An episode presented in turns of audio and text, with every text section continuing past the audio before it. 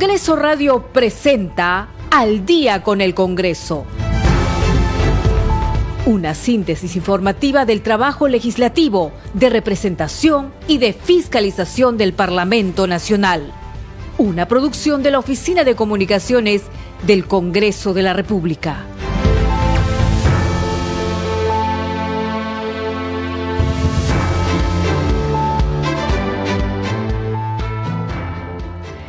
De la noche con un minuto. ¿Cómo están? Muy buenas noches. Bienvenidos al programa Al Día con el Congreso. Les saluda Danitza Palomino y estas son las principales noticias del Parlamento Nacional. La presidenta del Congreso, Mari Carmen Alba, resaltó el trabajo que viene realizando el Poder Legislativo con la aprobación de varios proyectos de ley que benefician a la población. Fue el viernes 8 durante su visita al distrito de Tambo Grande en Piura, donde se reunió con alcaldes distritales de esa región y el gremio de regantes, quienes expusieron sus demandas. En Piura, la titular del legislativo firmó la autógrafa de la ley que autoriza excepcionalmente el cambio de contrato CAS-COVID por contrato CAS al personal asistencial en el sector salud. Y mañana, sábado 9 de julio, la titular del legislativo participará en la ceremonia y develación de la placa conmemorativa por el bicentenario del Congreso de la República será en la Plaza de Armas de Piura. El Pleno del Congreso sesionará la próxima semana por tres días consecutivos, el martes 12, miércoles 13 y jueves 14 de julio del 2022. Así lo acordó la Junta de Portavoces. El próximo 15 de julio será sustentado en la Subcomisión de Acusaciones Constitucionales el informe final de la denuncia presentada contra el expresidente Martín Vizcarra por la presunta comisión de los delitos de cohecho pasivo impropio y falsa declaración en procedimiento administrativo. Usted está escuchando al día con el Congreso.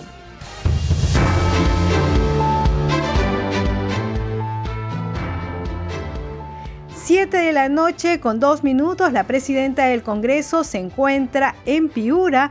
Va a estar hoy día y mañana cumpliendo actividades, hay que decir, que eh, ella ha resaltado el trabajo que viene haciendo el Poder Legislativo con la aprobación de varios proyectos de ley que benefician a la población eh, fue durante su visita al distrito de Tambo Grande en Piura, donde se reunió con alcaldes distritales de esa región y el gremio de regantes quienes expusieron sus demandas. En la cita, la presidenta del Congreso lamentó el mal manejo de la pandemia del coronavirus en nuestro país, que registró un número de muertos por encima del promedio histórico de toda Latinoamérica, lo cual desnudó la verdadera realidad de la crisis sanitaria en el sector salud.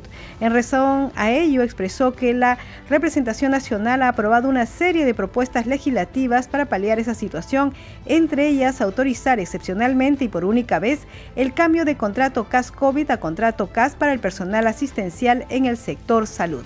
Vamos a ver y escuchar sus declaraciones. Hemos aprobado casi 15 proyectos de ley para los agricultores. Aquí hay mucha preocupación por los agricultores, efectivamente. Todos estamos preocupados por el agricultor familiar, por el mediano, el pequeño, el grande.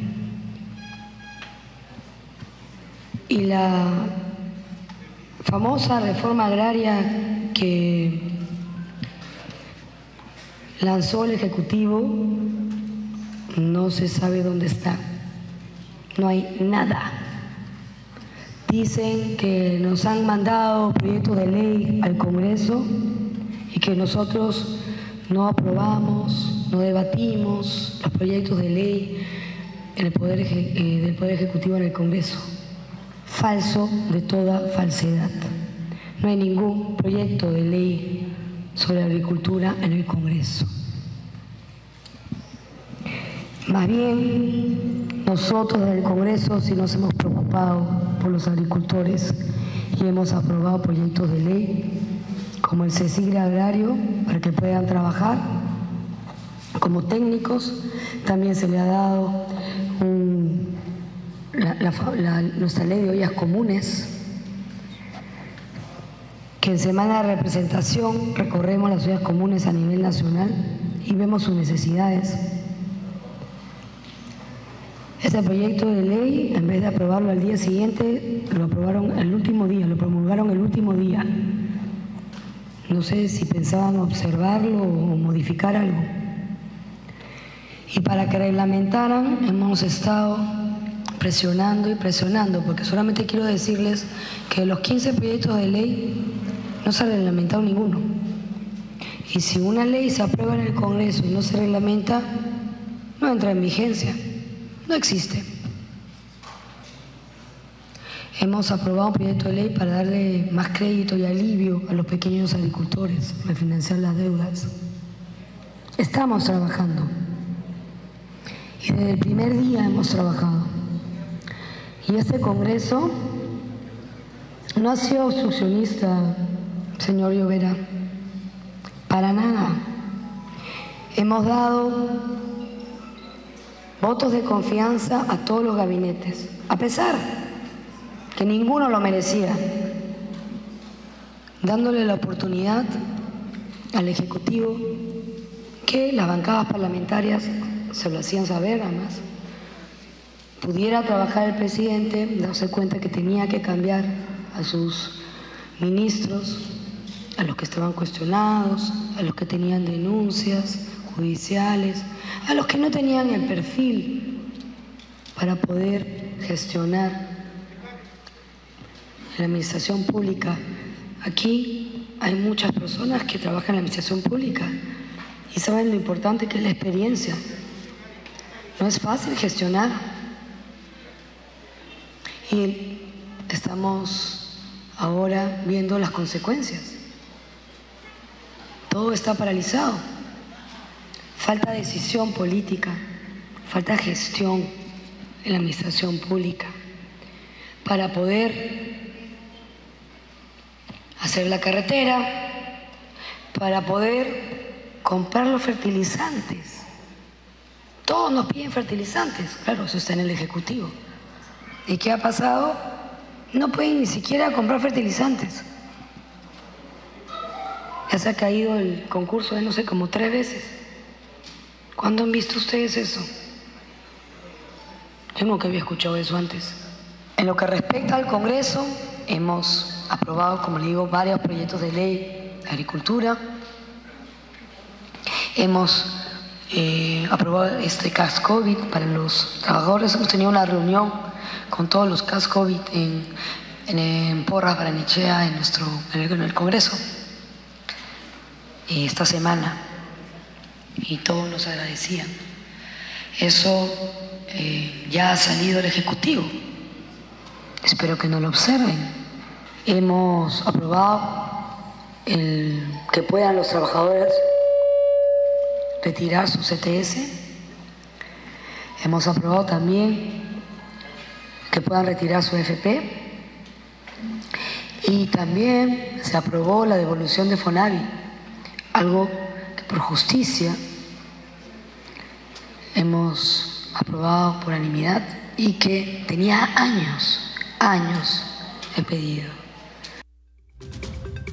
Siete de la noche con ocho minutos serán las declaraciones de la presidenta del Congreso, Mari Carmen Alba, y a esta hora de la noche estamos en comunicación con el congresista Alejandro Muñante, él es presidente de la Comisión Investigadora Multipartidaria encargada de determinar las posibles responsabilidades políticas, penales y administrativas a que hubiera lugar en torno a las muertes ocurridas durante las protestas ciudadanas iniciadas el 28 de marzo del 2022. Congresista Alejandro Muñante, muchas gracias por atender la llamada. Buenas noches noches.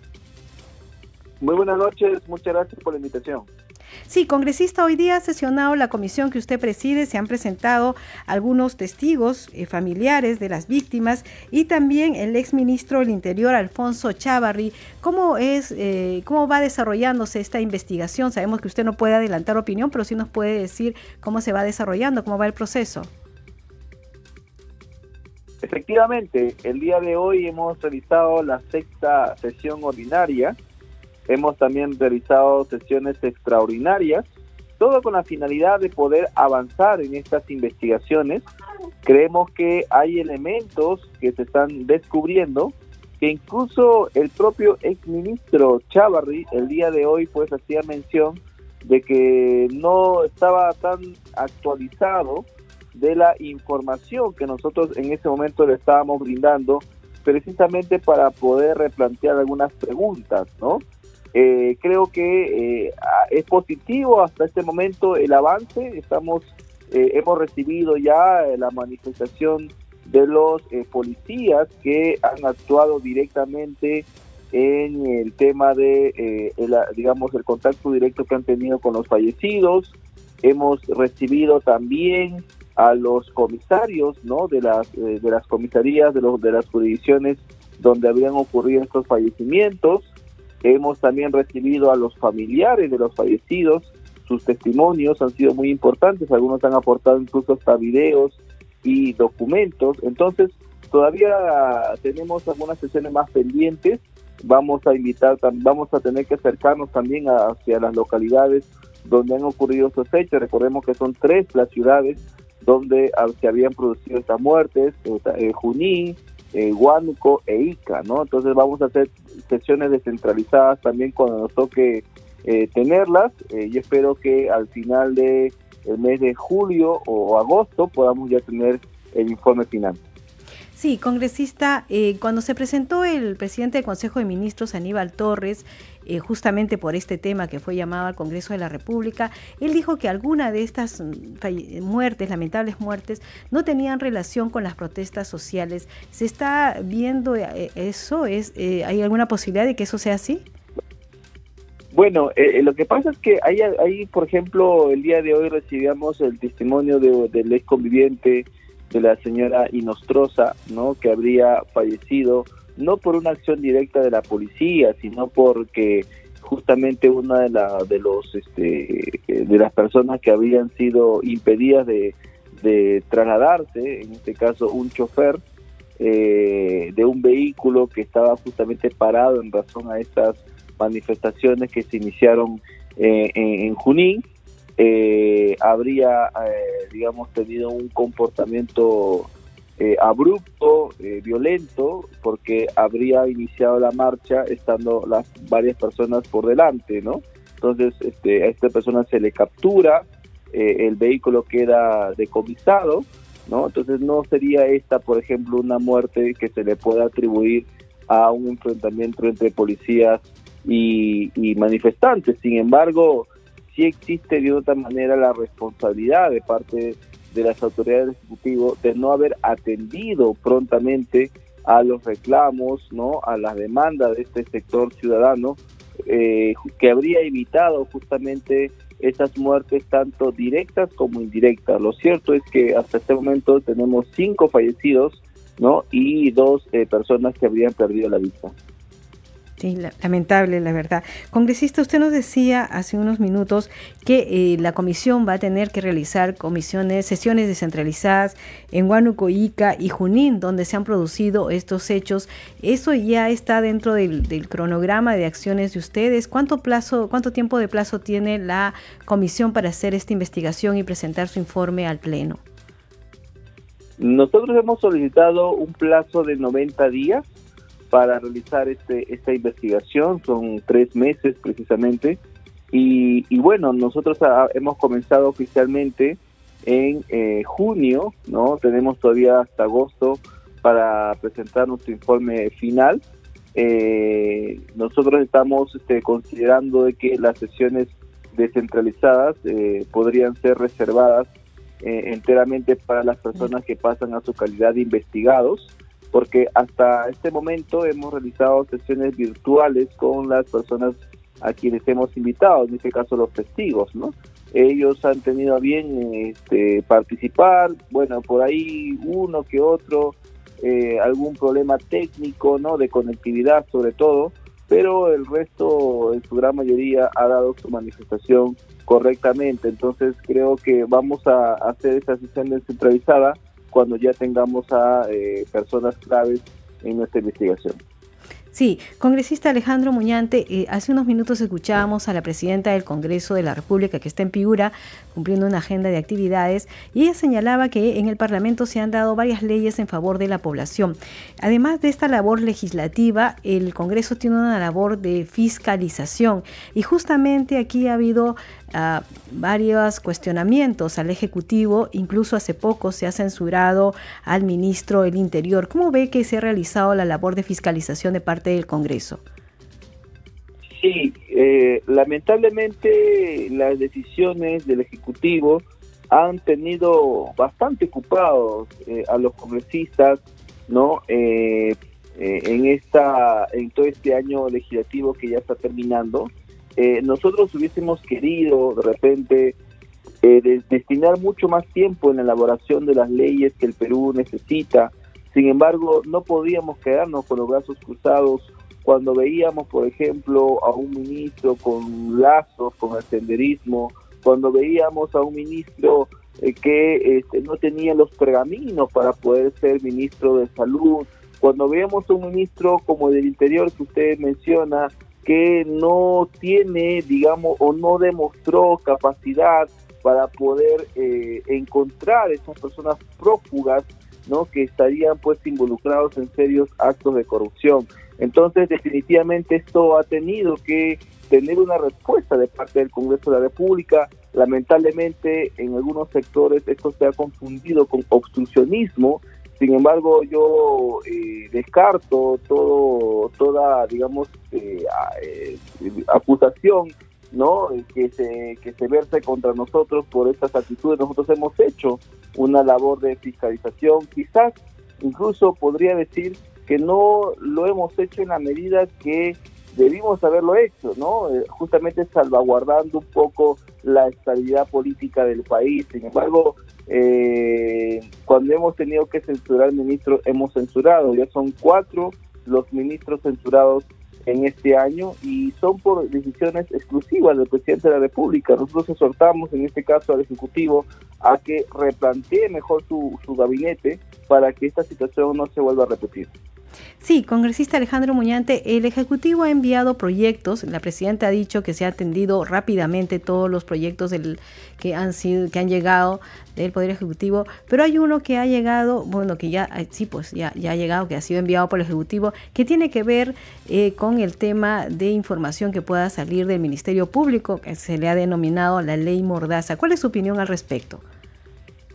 Bueno, yo tengo una opinión bastante desfavorable con respecto a este proyecto de ley, porque eh, creo que se está abusando del derecho penal, considerando que las normas penales siempre son normas de última ratio, ¿no? Solamente entran a tallar cuando los mecanismos internos fallan. Sin embargo, aquí vemos un adelantamiento de la barrera, de la barrera punitiva del Estado para sancionar con pena de cárcel cosas o situaciones que bien podrían quedarse con una sanción administrativa, ¿no? Eh, sancionar con pena de cárcel el hecho de que una persona que sea parte de un proceso revele la información de un proceso penal o, el personal administrativo judicial que lo haga, yo creo que eh, estamos este, yendo demasiado lejos eh, con la única finalidad de que la población no conozca ¿no? los procesos penales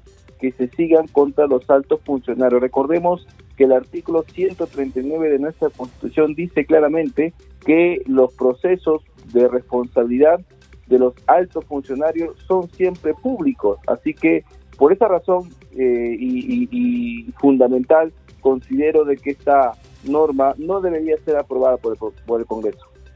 Sí, congresista, ya se inició también eh, entre los temas del Pleno del Congreso que se vio el día de ayer, el tema de la bicameralidad. Esto se va a continuar la próxima semana. ¿Hay algunos temas que estén quedando pendientes para tratarse en la próxima legislatura? Y una pregunta final, eh, ¿cómo va a ser si ustedes ya como bancada tienen pensado acerca de la conformación de la mesa directiva?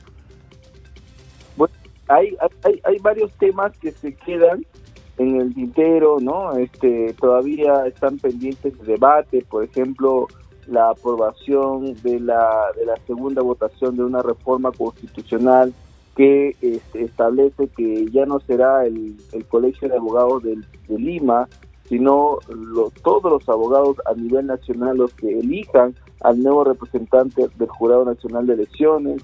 También queda pendiente, por ejemplo, el juicio de residencia contra el expresidente de la eh, República, ¿no? Que salga de funciones para que durante un año no pueda salir del país a efectos de ser, digamos, a efectos de que su gobierno sea correctamente auditado, ¿no?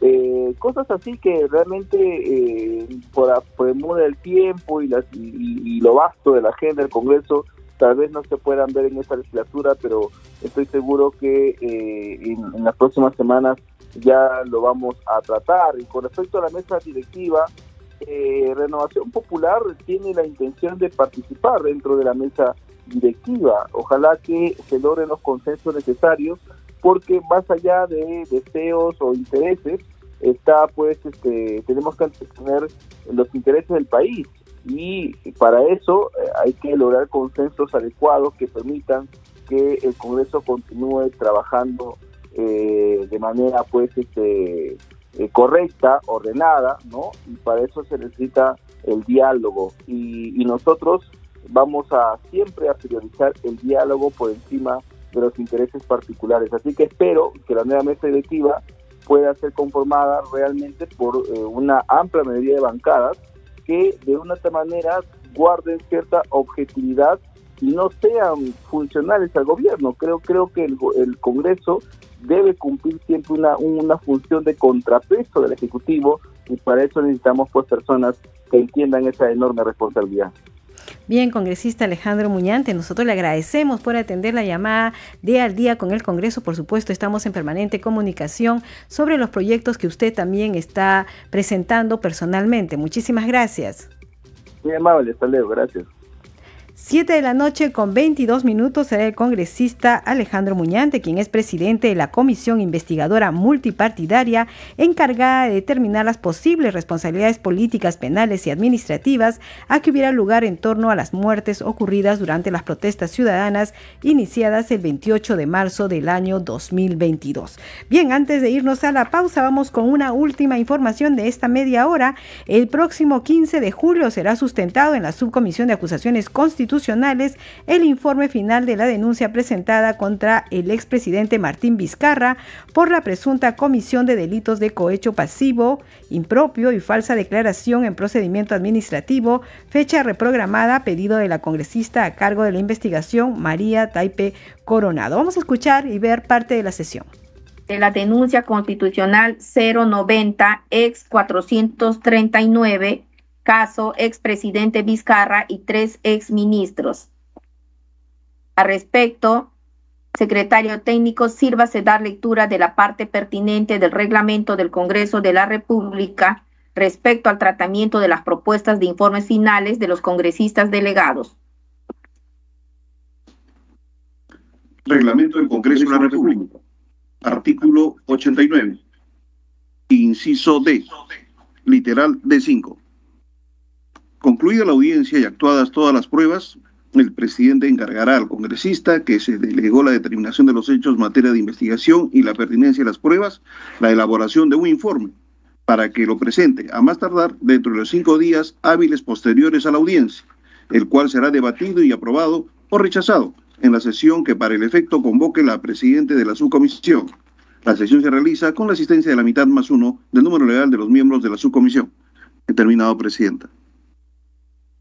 Gracias, secretario técnico. Colegas congresistas, los colegas Ore y Taipe Coronado han cumplido en tiempo y modo hábiles con presentar sus respectivas propuestas de informe final, por lo que se propone que el viernes 15 de julio del 2022 ambos colegas sustenten sus propuestas de informe final.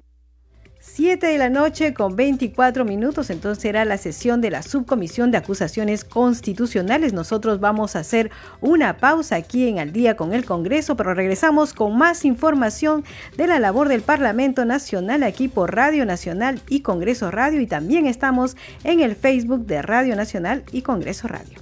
Volvemos.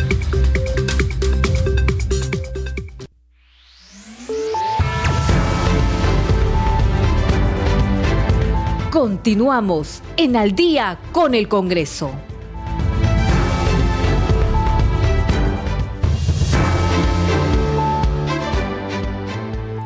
Siete de la noche con 29 minutos. Bienvenidos a la segunda media hora del programa Al día con el Congreso.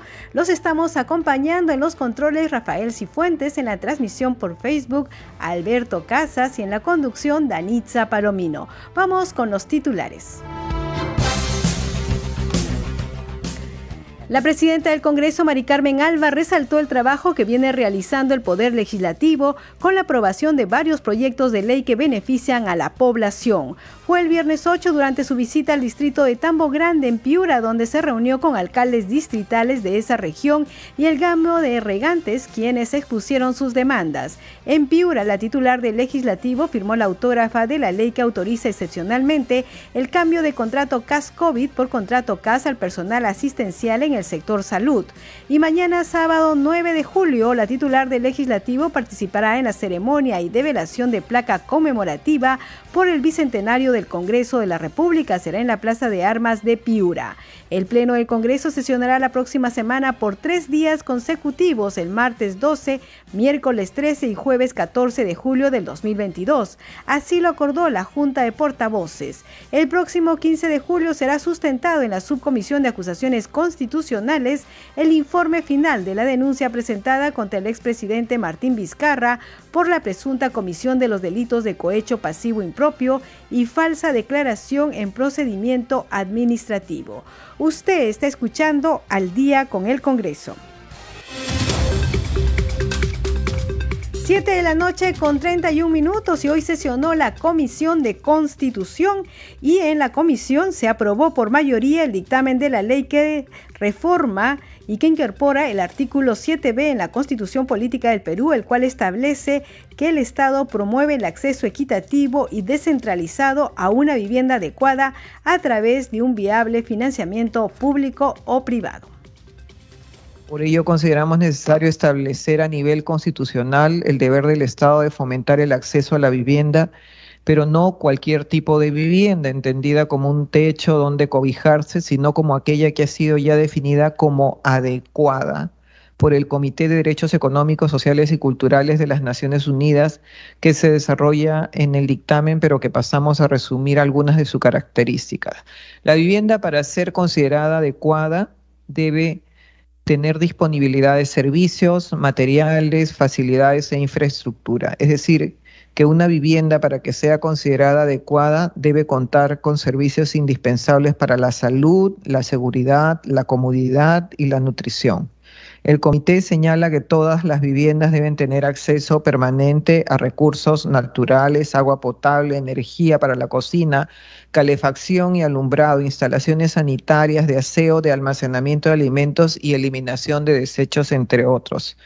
Asimismo, la vivienda debe tener seguridad jurídica, que implica que sea cual fuera el tipo de tenencia, todas las personas deben de gozar de cierto grado de seguridad de tenencia que garantice una protección legal frente al desalojo, hostigamiento y otras amenazas.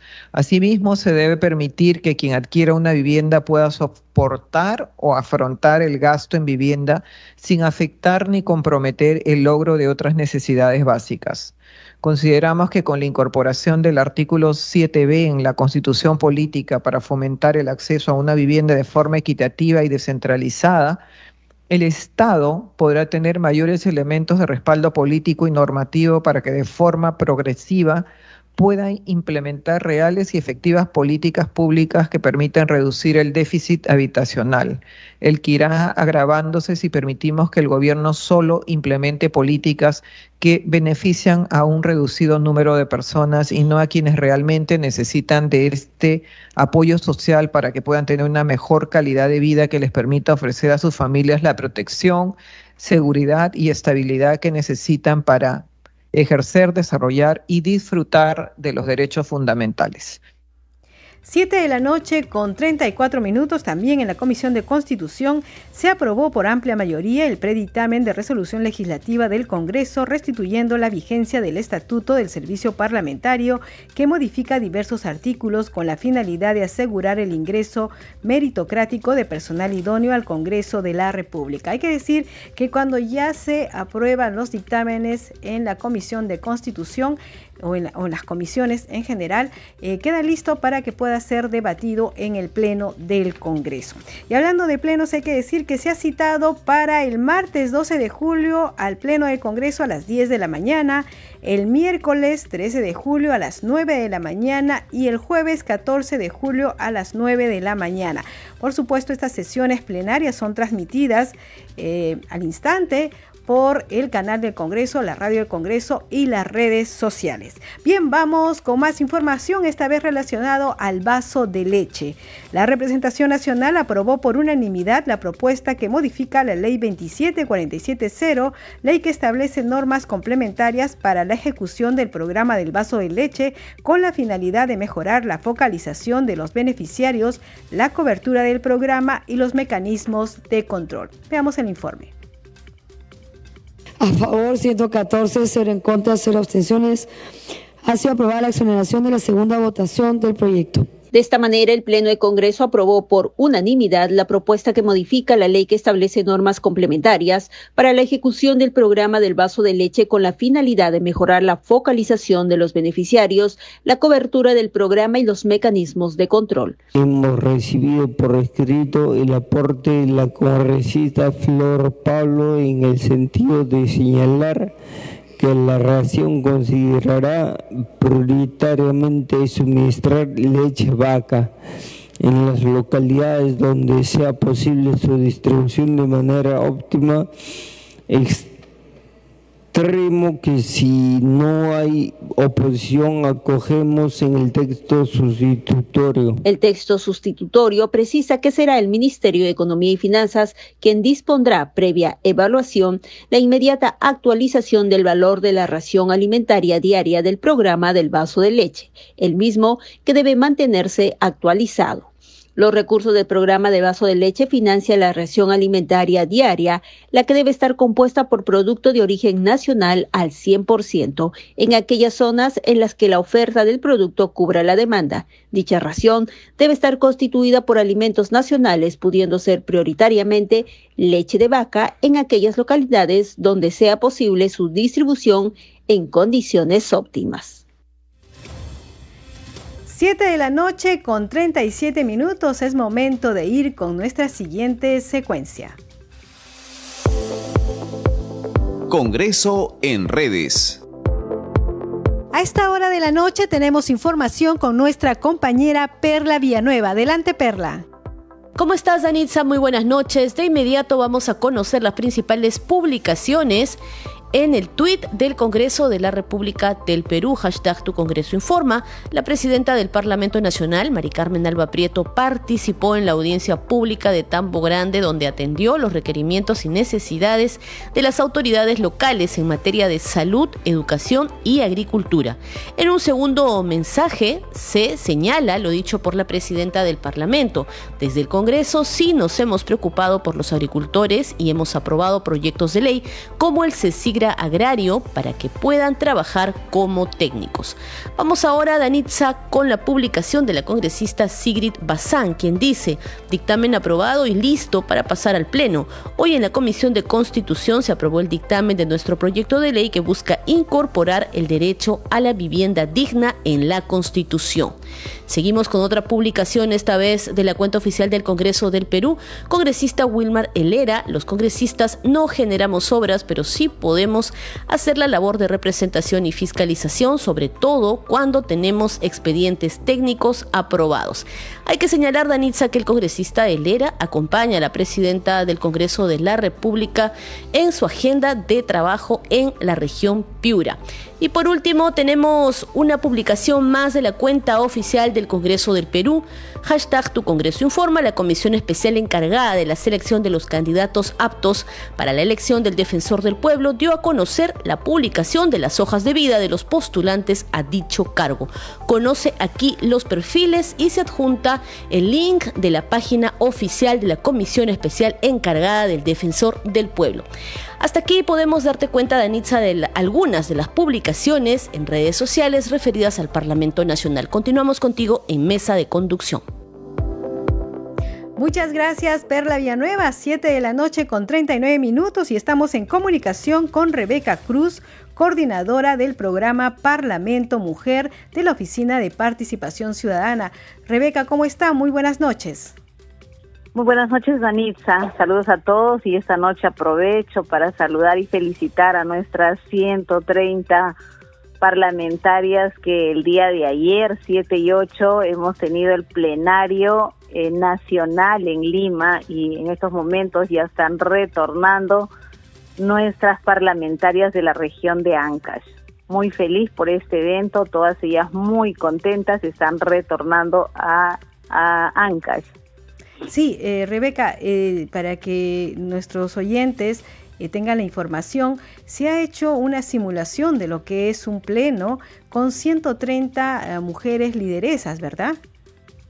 Así es, em, nosotros venimos, eh, se hizo la convocatoria en realidad desde el 8 de marzo. hemos, ellas han recibido una capacitación, aproximadamente eh, más de 800 mujeres de estas tres regiones, Lima, Callao y Ancash, recibieron una capacitación. Posterior a la capacitación se les ha evaluado y, y la, las eh, se hizo tres plenarios, un plenario en la región Callao, un plenario en la región de Lima y un plenario regional en Ancash. De, de estos tres plenarios, 60 ah, parlamentarias han, las hemos sacado de Lima, 40 son de la región Ancash y 30 de Callao. Y precisamente ayer y hoy se ha desarrollado ese plenario nacional. Ese es un proyecto piloto del programa Parlamento Mujer. Sí, nosotros hemos visto, porque han estado en el en Palacio Legislativo, que estaban aprobando leyes eh, y tenían un conocimiento de todos los procedimientos parlamentarios. Así es, se ha hecho una simulación, ellas han, podido tener esa experiencia de ser eh, parlamentaria y donde ellas eh, se ha trabajado, han trabajado las, las comisiones desde la instalación, han dirigido sus comisiones, eh, han tenido sus voceras, se les ha formado en bancadas y el día de hoy que se ha desarrollado el pleno, han trabajado sus proyectos de ley eh, y ha sido una experiencia maravillosa para cada una de ellas. De esta manera eh, nosotros creemos que hemos logrado el objetivo, es que las lideresas que han participado conozcan las funciones y procedimientos que se desarrollan en el Parlamento.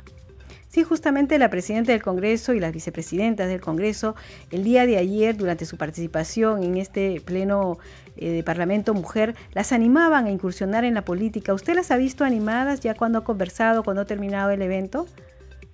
Las he visto felices, Danitza. Em, porque es por primera vez eh, este, que ellas tienen esta oportunidad, están muy agradecidas a la mesa directiva del Congreso, esta vez que es que está pues eh, está conformada por más mujeres y gracias a esa mesa directiva y también a la primera vicepresidenta, la doctora Lady Camones, es que nace este proyecto. Ellas están muy agradecidas porque primera vez una mujer tiene una lideresa mujer tiene esa experiencia de tener esa experiencia de ser congresista.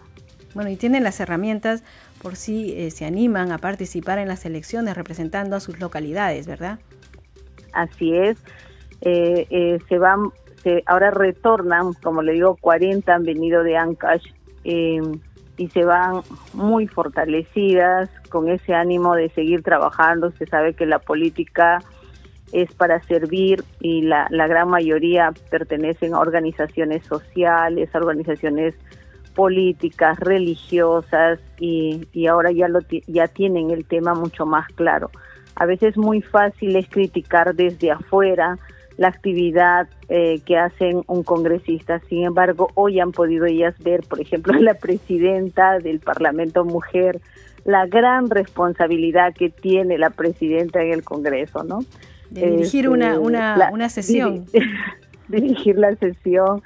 Eh, este, realmente ellas han podido ver eh, la presión de los diferentes grupos parlamentarios y, se les ha visto pues que realmente reconocen y valoran el trabajo que hace la, las congresistas, los, eh, los congresistas, ¿no? Es fácil es criticar desde el otro escenario, sin embargo ellas han podido eh, elaborar su proyecto de ley, presentar, hacer debates. Eh, ha sido eh, una experiencia muy bonita, ustedes lo han podido observar, han, cubierto en el canal del Congreso. Y, han podido este, observarlas en, en, ese trabajo. Creo que las mujeres tenemos muchísima capacidad y cuando le damos estas herramientas, pues es mucho mejor. Eso tenemos que agradecer a la Oficina de Participación Ciudadana, dirigido por el doctor Jorge González Ote. Sí, hemos visto que Participación Ciudadana ya eh, tenía, eh, digamos, estas, esta, estas actividades con Parlamento Joven, parlamentos universitarios y ahora con lideresas de, sociales es muy importante. ¿Qué es lo que viene para adelante en este programa de Parlamento Mujer? Ahora, eh, como este es un piloto, ahora lo vamos a hacer a nivel nacional. Em, entonces la convocatoria ya va a salir a partir de agosto. A nivel nacional se va a desarrollar este trabajo. Em, y es importante, aprovecho esta oportunidad para dirigirme a todas las mujeres desde 25 años para arriba que pertenezcan a una organización social, política, religiosa. Ahora tienes esta oportunidad de poder prepararte, se les, se les prepara, reciben cursos y posteriormente se les está evaluando y eh, y posterior a las evaluaciones este, logran el cupo de acuerdo a las notas que ocupan. Eh, son 130 ah, parlamentarias de cada región.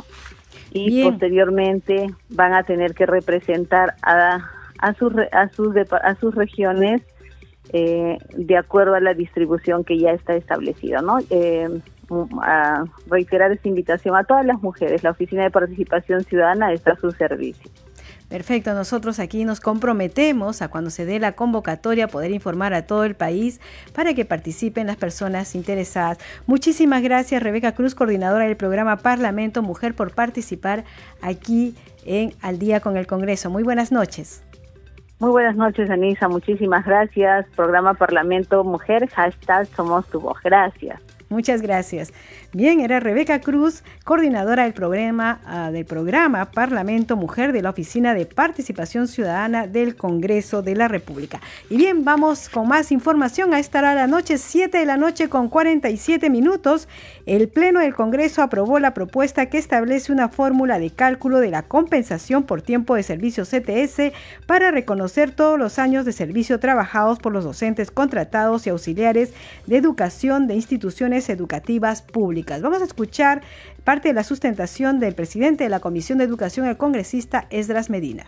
La presente ley tiene por objeto reconocer la compensación por tiempo de servicio CTS a los docentes contratados de la ley 3328, modificado por la ley 31271 8 y a los auxiliares de educación nombrados y contratados comprendidos en la ley 3493, considerando todo el tiempo de servicios oficiales trabajados, así como disponer su implementación en forma progresiva. Artículo 2, modificación de la ley 31278, ley que modifica el artículo 2 de la ley 3328, ley que establece medidas en materia educativa y dicta otras disposiciones. Artículo 2. Derechos y beneficios. El profesorado contratado en el marco del contrato de servicio docente perciben los siguientes conceptos. Compensación por tiempo de servicio. El profesor contratado recibe una compensación por tiempo de servicio CTS, lo que se otorga al momento de la finalización de su vínculo laboral a razón del 100% de su, remuneración íntegra mensual, RIM por año o fracción de la totalidad de los meses y días de servicios trabajados. 7 de la noche con 48 minutos y en el Pleno del Congreso también se aprobó el dictamen que propone declarar feriado nacional el 6 de agosto, día de la conmemoración de la batalla de Junín. Escuchemos a la congresista Isabel Cortés. En mi calidad de presidenta de la Comisión de Trabajo y Seguridad Social, me corresponde sustentar el dictamen recaído en el proyecto de ley 1384-2021 que propone declarar el 6 de agosto de cada año un feriado nacional en conmemoración de la batalla de Junín este proyecto de ley fue aprobado por mayoría por la Comisión de Trabajo y Seguridad Social el 24 de mayo del 2022. Eh, debo informar también, señor presidente, por, eh, por su intermedio, que el, que el propósito de esta iniciativa legislativa es reconocer el aporte histórico y político de la batalla de Junín eh, en el logro de la independencia del Perú y de América. Por esta razón, la batalla de Junín, eh, como hecho emblemático para el Perú y, en víspera de cumplirse el año 2024, su bicentenario, se enmarca como suceso histórico universal siendo necesaria y obligatoria la concientización a nuestra nación sobre su importancia y trascendencia a través de la declaración del 6 de agosto de cada año como feriado eh, no laborable, con motivo de conmemorar esta gesta de libertad y dignidad. Eh, en términos eh, económicos, al declararse como feriado nacional y estar en calendario de conmemoración de hechos históricos, permitiría dinamizar el turismo en la región de Junín, con el desarrollo de múltiples actividades desde la sociedad civil y diversas instancias del gobierno nacional, regional y local, fomentando actividades cívicas y culturales. En ese sentido, eh, señor presidente, el dictamen estoy sustentando tiene como objetivo eh, garantizar sobre la importancia y trascendencia histórica política económica y, social y cultural de la batalla de Junín como hito en el aporte de consolidación de la independencia de nuestro Perú y América. Eh, institucionalizar el 6 de agosto de cada año feriado nacional en conmemoración de la batalla de Junín. Ley que permitirá consolidar la identidad de, de integración de la población a nivel nacional y local y, regional a través de las manifestaciones festivas de diversas índole que permitirán la, la promoción de turismo local, nacional e internacional a este departamento. Por todo lo expuesto, eh, señor presidente, exhorto a la representación nacional a aprobar el presente dictamen que declara el 6 de agosto de cada año un feriado en conmemoración de la batalla de Junín. 7 de la noche con 52 minutos finalmente fue aprobado este dictamen. Vamos con más información esta vez sobre la elección del defensor del pueblo. La comisión especial encargada de la selección de candidatos aptos para la elección del defensor del pueblo efectuó esta tarde su primera sesión extraordinaria para dar a conocer los avances en el cumplimiento de los lineamientos y el cronograma del proceso de selección aprobados. El titular del grupo legislativo, el congresista Freddy Díaz, informó una a una las acciones correspondientes a cada alineamiento en función del cronograma, ambos aprobados en la sesión anterior. En cuanto a la transparencia, las sesiones se desarrollan de manera pública a través del canal del Congreso y del Facebook Live y se ha creado también la página web de la comisión. Hay que esta se encuentra en www.congreso.gov.p y también hay un banner correspondiente, se ha colocado en el lado derecho de la página web del Congreso. Los candidatos, atención para que sepan quiénes son los candidatos, son propuestos por las bancadas. Somos Perú ha propuesto a Gastón Soto Ballenas, Perú Libre a Ricardo Velázquez Ramírez, Renovación Popular a Víctor García Toma, Perú Democrático a Jorge Rioja Vallejos, Cambio Democrático Juntos por el Perú a Beatriz Ramírez Guaroto y Acción Popular ha entregado dos propuestas, Carlos Castro Barriga y Miguel Ángel Soria Fuerte. El bloque magisterial de concertación nacional ha propuesto a Cayo Galindo Sandoval. Recuerde que eh, todos los ciudadanos pueden presentar tachas y denuncias si hay o considera que se debe eh, hacer lo propio con alguno de los candidatos. La comisión tiene que saber para poder evaluar si continúan o no en este proceso. Bien, 7 de la noche con 54 minutos nos vamos con los titulares de cierre.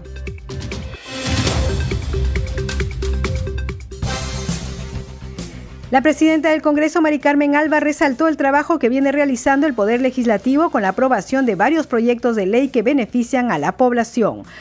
Durante su visita al distrito de Tambo Grande en Piura, donde se reunió con alcaldes distritales de esa región y el gremio de regantes, quienes expusieron sus demandas. En Piura, la titular del legislativo firmó la autógrafa de la ley que autoriza excepcionalmente el cambio de contrato CAS COVID por contrato CAS al personal asistencial en el sector salud. Y mañana sábado 9 de julio la titular del legislativo participará en la ceremonia y develación de placa conmemorativa por el bicentenario del Congreso de la República. Será en la Plaza de Armas de Piura. El Pleno del Congreso sesionará la próxima semana por tres días consecutivos, el martes 12, miércoles 13 y jueves 14 de julio, así lo acordó la Junta de Portavoces. El próximo 15 de julio será sustentado en la Subcomisión de Acusaciones Constitucionales el informe final de la denuncia presentada contra el expresidente Martín Vizcarra por la presunta comisión de los delitos de cohecho pasivo impropio y falsa declaración en procedimientos administrativos. Bien, hemos llegado al final del programa. Queremos agradecerles a nombre de, del equipo de Congreso Radio y también estuvo en los controles Rafael Cifuentes, en la transmisión por Facebook Alberto Casas, en la unidad móvil Luis Escajadillo y en la conducción Danitza Palomino. Nos reencontramos el lunes a las 7 de la noche. Que tengan buen fin de semana.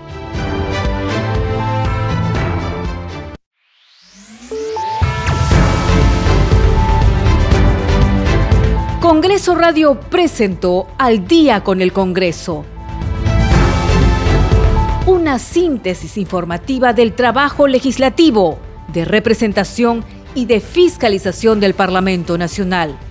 Una producción de la Oficina de Comunicaciones del Congreso de la República.